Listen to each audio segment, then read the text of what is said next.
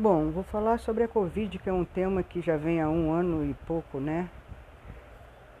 É, em discussão e porque a pandemia está aí, né? E acredito que ainda vai ficar um bom tempo. Espero que não, mas temos que é, informar sobre é, como anda, né? Apesar que tem as redes aí de jornal, televisão, rádio, né? Mas é, quem curte um podcast, né? Vai poder ter mais informações a respeito disso. Então, metade do Rio não tem UTI. Só há leito para Covid grave em 47 das 92 cidades. Ao todo, o Rio tem hoje 1.522 leitos de terapia intensiva para atender pacientes com Covid-19 na rede pública de saúde. Entretanto, né, essas vagas estão concentradas em 47 dos 92 municípios fluminenses. Metade das cidades do estado, entre elas Búzios, Magé e Queimados, não tem UTI. Um levantamento feito pelo Globo com dados da Secretaria Estadual de Saúde mostra ainda que os municípios que dispõem de UTI, 16 só têm capacidade de receber menos de 10 pacientes cada um. Historicamente, os municípios menores depende da rede pública de outras cidades para serviços de saúde de média e alta complexidade, como uma UTI no caso. Né? Por causa disso, no Rio, há uma divisão entre, outro, entre oito regiões de saúde que trocam pacientes né, entre si quando necessário. Ontem, três, três dessas regiões estavam com taxas de ocupação de UTI acima de 80%.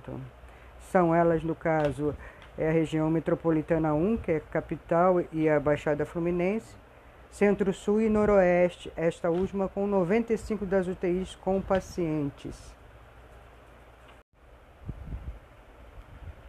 Bem, pessoal, continuando sobre a, a Covid, né, a situação é, atual, seis municípios não contam mais com vagas de terapia intensiva e, ao todo, a taxa de ocupação no estado era ontem de 69,3%.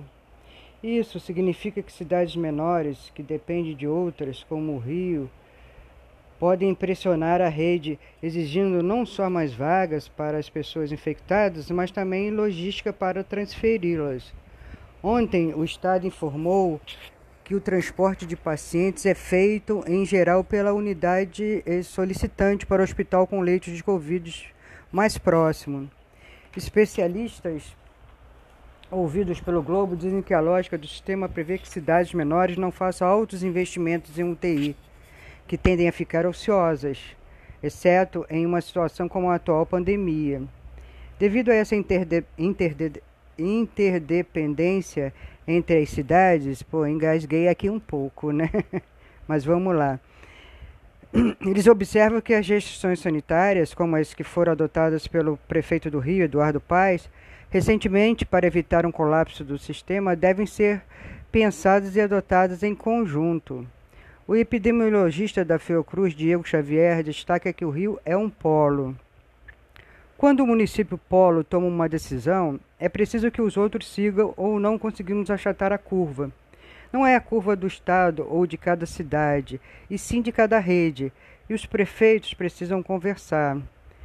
É por isso que eles precisam estar na mesma página nas medidas de restrição. Não tem como um município estar fechado e, e o do outro lado aberto. As pessoas transitam e dependem dos leitos da cidade vizinha. O médico Mário Roberto Dalpois, professor de Instituto de Medicina Social da UERJ, cobra uma coordenação do governo do estado. Além da regulação dos leitos, é preciso uma articulação entre os entes. Há uma descoordenação. O gestor é, estadual é responsável por ser uma referência. Estamos há um ano em crise e não conseguiram ajustar ainda, ajustar ainda? Questiona, né? Então, gente, por hoje é só. Valeu, até a próxima.